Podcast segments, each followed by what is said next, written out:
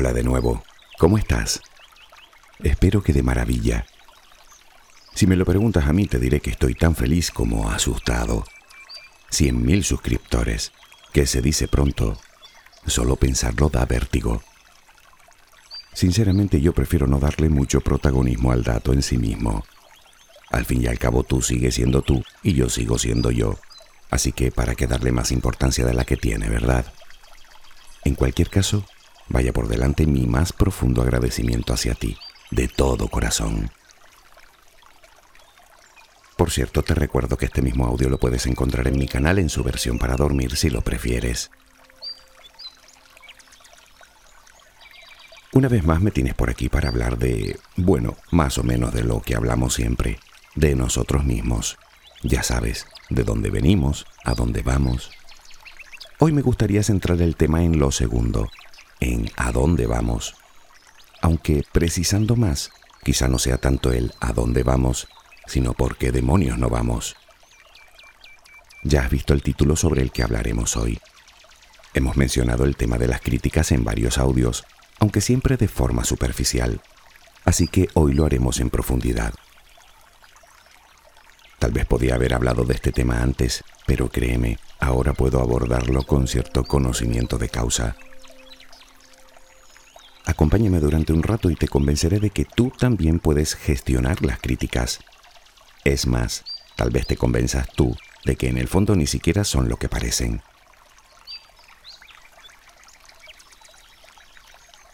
Don Miguel de Unamuno escribió, Soberbia y refinada mediocridad es abstenerse de obrar por no exponerse a la crítica.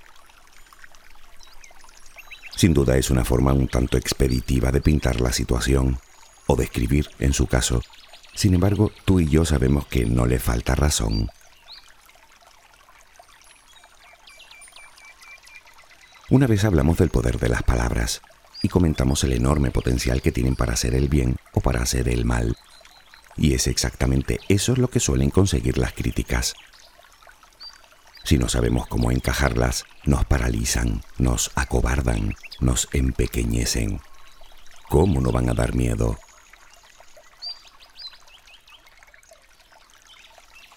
No sé muy bien por qué los seres humanos nos creemos con el derecho moral de criticar todo lo que se nos pone por delante, muchas veces sin saber siquiera de lo que estamos hablando. Somos capaces de juzgar una vida entera sin haber calzado esas sandalias ni un solo segundo. Nos convertimos en jueces y en verdugos de forma alarmantemente rápida, sin que nos tiemble el pulso. Aunque luego sí que nos tiembla hasta el sombrero cuando somos nosotros los blancos de ellas. Supongo que nuestra sociedad tiene mucho que ver. Los medios de comunicación están plagados de críticos. A ver, está el crítico de arte, el de cine, el de moda, el crítico musical, el crítico periodístico, el gastronómico, el crítico teatral, el deportivo, el político, el económico. Hay hasta programas donde se reúnen unos cuantos con el único propósito de criticar la vida privada de otros. Se podría decir que hemos hecho de la crítica todo un espectáculo, además de un modo de vida. Pero por si todo este circo pudiera parecer poco, seguro que también tienes en tu entorno a esa persona que se pasa el día despellejando a todo el mundo. ¿A que sí?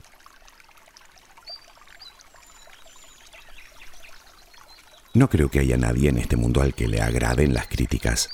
Al fin y al cabo lo que nos muestra es algún tipo de carencia, y eso no le gusta a nadie.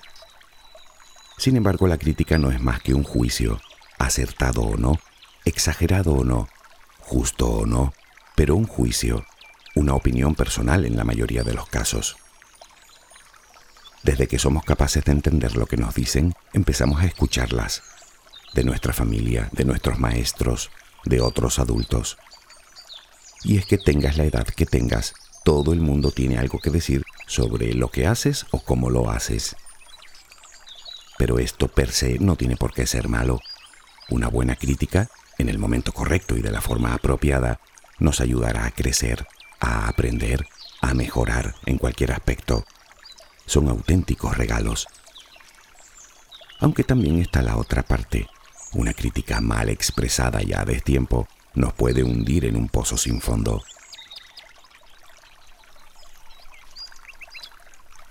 Me atrevería a jurar que alguna vez has criticado a alguien. Y estoy completamente seguro de que también habrás recibido tú más de una crítica. Es más, me apostaría mi maltrecha libreta de notas a que la mayor parte de las veces que recibes una, sea del tipo que sea, te sienta como un directo a la nariz. Claro, como a cualquiera. Aunque también es verdad que hay personas que recibiendo el mismo golpe saben gestionar mejor, digamos, el dolor que causa. ¿Te acuerdas de cuando hablábamos del éxito? Hay algo que hace que ciertas personas logren alcanzar sus metas pasando por encima de todo tipo de críticas, mientras que también hay algo que hace que otras personas sucumban a ellas incluso antes de recibirlas. Pero ¿el qué? Creo que tú ya lo sabes. La clave está en el nivel de autoestima que tengamos. Es normal que todo el mundo quiera caer bien, hacer cosas que les guste a los demás, sentirse agasajado. Claro que sí, somos humanos, seres gregarios que necesitamos ser aceptados por la manada. ¿Sabías que los niños son tan lindos y encantadores a propósito? Hasta su aroma está concebido por la naturaleza para ser aceptados desde que nacen.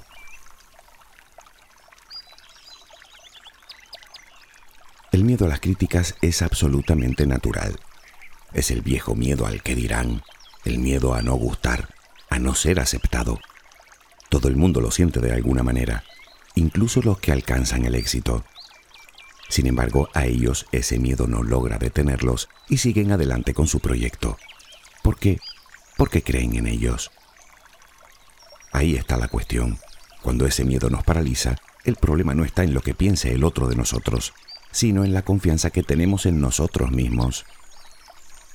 Las críticas nos hacen dudar, y si ya somos propensos a ello, recibimos cada crítica como un jarro de agua fría que nos calará hasta los huesos. A veces tan solo una puede hacer que nos veamos menos capaces, con el consecuente sentimiento de frustración.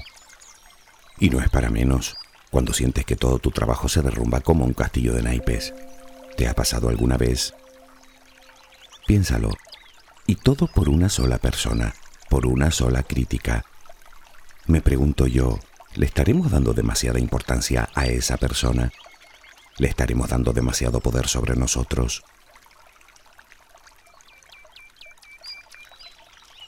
Es importante destacar que la persona que destruye cuando critica es más insegura e infeliz que tú, aunque intente aparentar justamente lo contrario. Por norma general, así son las personas que hacen de la crítica todo un deporte. Todo lo que tienen de dispuestas a la hora de criticar a los demás, lo tienen de frustradas con su propia vida. Intentan hacer que te sientas mal para ellos enmascarar su baja autoestima. Es decir, que para que ellos puedan sentirse superiores, intentan que tú te sientas inferior. Son personas faltas de empatía, que no poseen el valor necesario para ir en pro de sus sueños y se limitan a lanzar palos a las ruedas de quien lo intenta con determinación. Y hablando de esto, ¿conoces el síndrome de Procusto?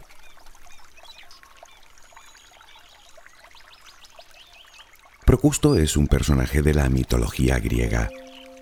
En realidad, la historia es un tanto desagradable, así que la pasaré por alto. En fin, resumiendo mucho, Procusto era un tipo muy malvado hasta que Teseo le dio su merecido. Investiga lo que es curioso. Bueno, pues se dice que una persona padece el síndrome de Procusto cuando no soporta que alguien sobresalga por encima de ella. Te las encuentras en cualquier lugar, aunque en el medio laboral es donde más destacan. Son personas envidiosas, que no dudarán en aplastar cualquier intento de aparecer como más inteligente que ellas, o más eficiente, o más lo que sea. Se alegran del mal ajeno y detestan el triunfo de los demás. ¿Has conocido o conoces a alguien así? Cuando lo miras a cierta distancia te das cuenta de que merecen más compasión que reproches. A veces pienso en el infierno que esas personas deben albergar en su interior, en constante frustración, en continua insatisfacción la envidia, la rabia, la mediocridad. ¿No crees que vivir así debe ser terrible? ¿Quién sufre más, el envidioso o el envidiado? Supongo que todo lo dicho hasta ahora no va a conseguir que superes tu miedo irracional a las críticas. Te advierto de que ese miedo puede que no llegues a superarlo nunca. Pero atención, nada de rendirse. Eso no es una desgracia. Simplemente tenemos que conseguir que deje de ser un problema. Y lo logramos cuando aprendemos a gestionarlas correctamente en lugar de dejarnos arrastrar por la derrota.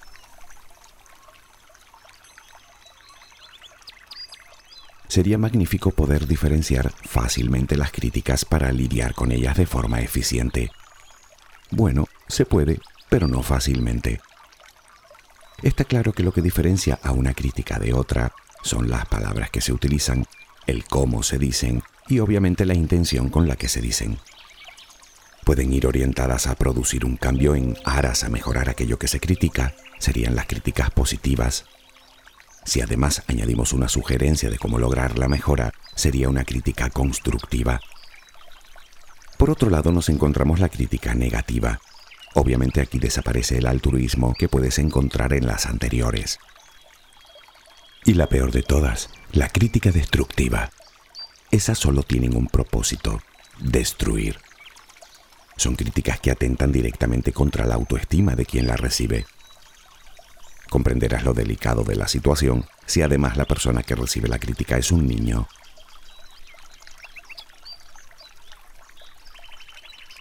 Supongo que siendo sencillo entender las distintas intenciones que puede llevar aparejada una crítica, lo que no parece tan sencillo es discernir entre una y otra en el momento en el que la recibimos. Puede que sea una crítica destructiva dicha con exquisita elocuencia y en tono conciliador, o puede ser una crítica corta, directa, algo abrupta, pero con la mejor de las intenciones. Probablemente solo por ser una crítica no nos gustará ni la una ni la otra, pero ¿y si alguna de ellas tiene razón? ¿Qué podemos hacer? Primero puntualicemos. No es lo mismo una crítica que una simple sugerencia o una observación, como tampoco podemos considerar crítica a la evaluación de un trabajo. Un maestro, por ejemplo, tendrá que evaluar la aptitud de un alumno, o un padre corregir una mala acción de su hijo, o alguien con responsabilidad supervisar la tarea de su subordinado. Aunque tú y yo sabemos que no estamos hablando de esto, ¿verdad? Pues entonces sigamos.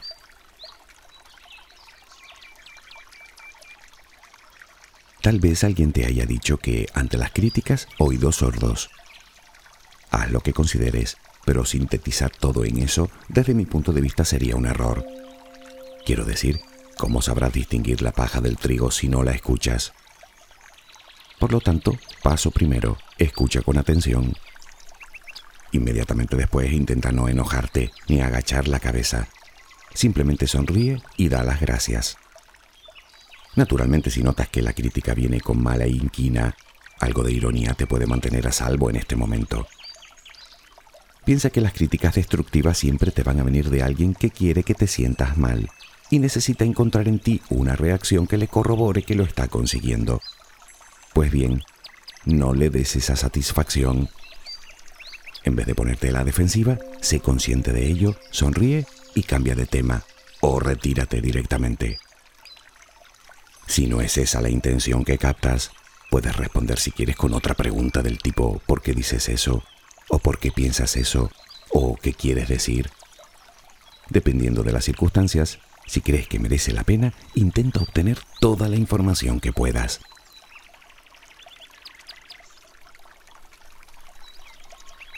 Aceptar o rechazar la crítica es un proceso interno. Nadie te pide que lo hagas según la recibes. Muchas veces necesita un periodo de reflexión al cual deberemos dedicar algo de tiempo. Primero, ¿quién te hace la crítica? Tal vez ni siquiera conozcas a esa persona. A mí me sucede. Puede que sea una persona que sabes que no te aprecia. O por lo contrario, puede ser de alguien de quien sabes que siente un gran aprecio por ti o incluso amor. Puede que esa persona no sepa nada del tema o puede que lo sepa todo. Es importante saber de dónde nos viene la crítica para empezar a entender su profundidad o no en otras palabras, una crítica destructiva que llega de alguien que no tiene ni idea de lo que habla, más parece un absurdo que una crítica. Entonces, ¿para qué perder el tiempo pensando en ello? Puede que no, puede que en realidad la crítica haya sido emitida con toda la buena intención, que solo pretenda el buen desarrollo de tu proyecto. Estas, insisto, son un regalo. Pero claro, si de entrada nos ponemos a la defensiva, tal vez nunca lleguemos a detectar esos fallos. Por eso, primero escuchar y luego evaluar.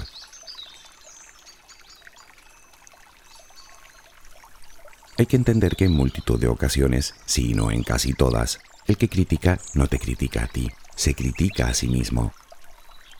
Cuando alguien te dice que no lo vas a conseguir, esa persona se lo está diciendo a sí misma, porque ella misma se siente incapaz. ¿Y qué hace con su frustración y con su miedo? Proyectarlo sobre ti, así de simple. Puede decírtelo con la mejor o con la peor de las intenciones, pero sea como fuere, tú no eres la persona incapaz es esa otra. Ni siquiera tú conoces tus propios límites. ¿Cómo vas a permitir que sea otro quien los ponga? Otra parte importante de la reflexión es identificar las causas por las que la otra persona te critica. ¿Son tus miedos o son los de ella?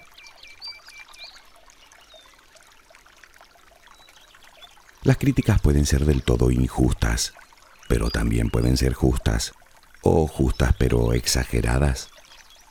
Bueno, esto es parte también de la revisión que debemos hacer a la crítica. Analízala. Si es injusta, sobran las palabras, ni caso. Pero como te decía antes, si puedes aprovechar algo para tu propio crecimiento, no lo dudes. Deshazte de lo que sobre y quédate con lo útil. Piensa en tu propio beneficio. En cualquiera de los casos no pierdas nunca de vista que la crítica sigue siendo una opinión de alguien. Es lo que esa persona piensa, no es una verdad absoluta. Y por último, te digan lo que te digan, no te detengas. Acepta o rechaza, pero no te detengas. No tienes por qué poner en peligro tu proyecto, y mucho menos tu autoestima, la mucha o la poca que tengas. Tú sigue adelante, como la gente de éxito.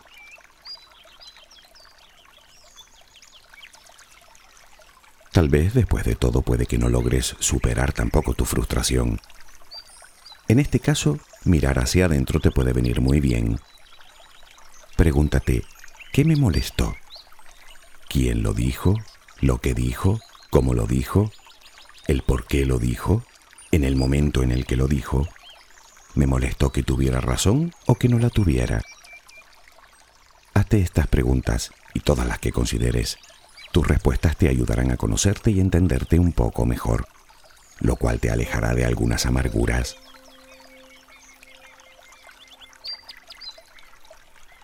Si eres una persona con cierta tendencia a emitir críticas innecesarias, antes que nada, es un hábito muy feo. Y la única manera de superar un hábito es dejar de hacerlo y haciendo otra cosa, como por ejemplo centrando tu mente en la parte buena, que seguro que también la tiene. Además, si lo reflexionas te darás cuenta de que cada vez que criticas a alguien, estás cediendo el derecho a que lo hagan contigo. Lo que das, recibes. Es así. Y te diré más, hacer amigos compartiendo críticas no te traerá más que malas amistades. El enemigo de tu enemigo no es necesariamente tu amigo. Piénsalo, por favor. Por otro lado, si no posees ese hábito, aléjate de los criticones o terminar haciéndolo tú también. Y si no puedes, no entres nunca al trapo. Dicho todo esto, si tienes que hacer una crítica, que a veces es necesario, aprende primero la mejor manera de hacerla. Salvo que quieras hacer daño, claro. En ese caso vete a la yugular y así terminarás para siempre con tu víctima, si ella se deja. Quiero pensar que tu intención a la hora de criticar es noble Así que aprendamos también a criticar para construir, no para destruir. En primer lugar, aunque te pueda parecer extraño, prepara la crítica. Sí, prepárala. Infórmate del tema y evalúa tanto el tema como a la persona que recibirá la crítica. Valora su trabajo y su esfuerzo antes de abrir la boca. Y ya que hablamos de esto, valora también el momento y el lugar en el que piensas decirla. Cuando llegue ese instante, evita las palabras tóxicas por encima de todo. No hay por qué hacer daño. Se puede emitir una crítica desde el respeto y la consideración hacia la otra persona. Comienza con un enfoque positivo. Di primero las cosas que sí te parecen bien antes de juzgar las otras. Recuerda el reforzamiento positivo. No te centres solo en los errores, elogia también los progresos. Habla desde el corazón, serenamente, en tono agradable, desde el aprecio, Así conseguirás una comunicación mucho más eficiente y obtendrás mejores resultados. Concretiza, no divagues. Intenta que los errores parezcan fáciles de corregir. Y por supuesto, si no depende de esa persona, entenderás que la crítica sobra. Y naturalmente nada de esto habrá servido si no das turno a réplica. Deja que se explique. Tal vez seas tú la persona equivocada.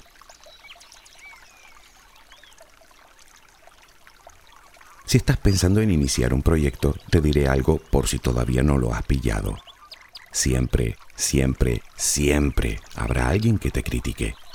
No importa lo que hagas, el cómo lo hagas, o el esfuerzo, sacrificio o intención que le pongas. No importa cuánto peses, cuánto midas, el color de tu pelo, ni siquiera importa si tienes pelo. No importa si eres más o menos inteligente, más o menos simpática o simpático, más o menos valiente no importa tu bondad, o tu arrojo, o tu generosidad. Fíjate que ni siquiera importa si te conoce o no. Esa persona estará ahí siempre para intentar darte donde más te duele. Te adelanto que algunos son verdaderos profesionales. Te lo digo porque aceptar desde ya esta condición te evitará muchos disgustos.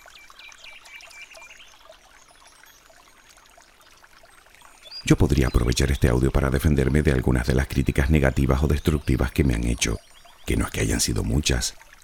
Pero mira, no lo voy a hacer. Y reconozco que algunas son auténticamente rocambolescas. Me han criticado, y no hablo de observaciones precisamente, el tono, timbre y volumen de la voz. Me han criticado el acento y la dicción, que si hablo mucho, que si hablo poco, que si doy miedo, que si soy esto o que si parezco lo otro, o que el sonido de fondo me recuerda a no sé qué. Alguno hay que abrevia bastante resumiendo su comentario en un solo insulto, mientras que otros intentan crear adeptos a sus opiniones, invitando al resto de oyentes a que no me escuchen. Mi pregunta es, ¿para qué? Quiero decir, ¿a quién le sirven estas críticas? ¿A mí? Ya te digo yo a ti que no. ¿A ti que me escuchas habitualmente? ¿A quien emite la crítica? Bueno, si con ello alivia su frustración, quizás sí, pero en general las críticas no sirven para nada ni para nadie, y mucho menos cuando criticamos a las espaldas de los demás o escondidos tras un seudónimo. Bueno, sí que sirve para llenarnos de veneno por dentro.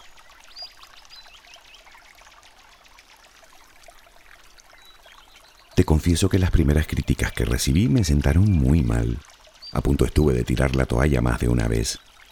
Pero pensando, pensando, llegué a algunas conclusiones muy valiosas. Conclusiones que me gustaría compartir contigo.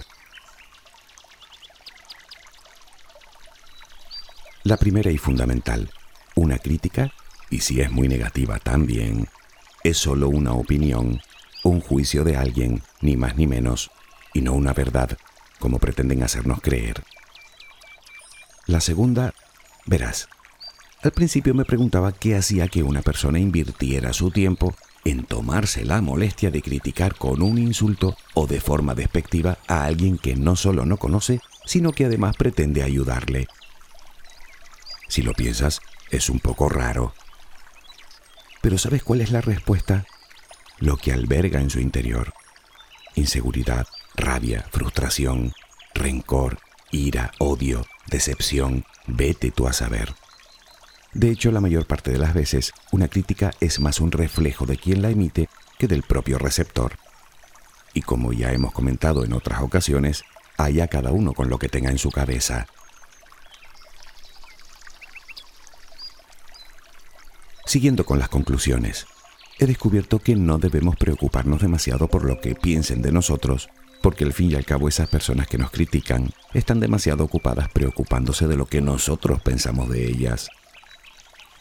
También logré comprender que permanecer ajenos a la crítica es imposible, y también que entre más te expones, mayor es el número de ellas que recibirás. Sin embargo, por otro lado aprendí que depende de uno darles crédito o no, porque la última palabra la tienes tú. También entendí que la crítica o el miedo a ella es la motivación perfecta para no hacer nada y dejar que la vida nos lleve dando tumbos hasta el final. Conclusión, si haga lo que haga no me voy a librar de las críticas, ¿no será mejor que me critiquen por hacer que por no hacer? Dicen que es mejor ser criticado que ignorado. ¿Tú qué opinas? Además, si me van a criticar de todas formas, ¿por qué no ser yo y mostrarme tal como soy? Sin compararme con nadie, sin luchar contra nadie. Desde luego es muchísimo más cómodo. No tienes que estar todo el día fingiendo.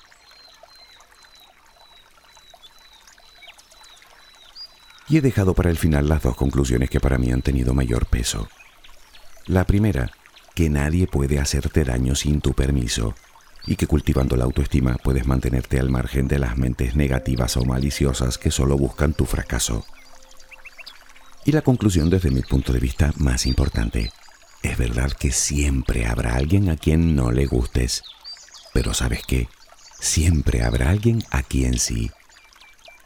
Espero que tengas una luminosa jornada.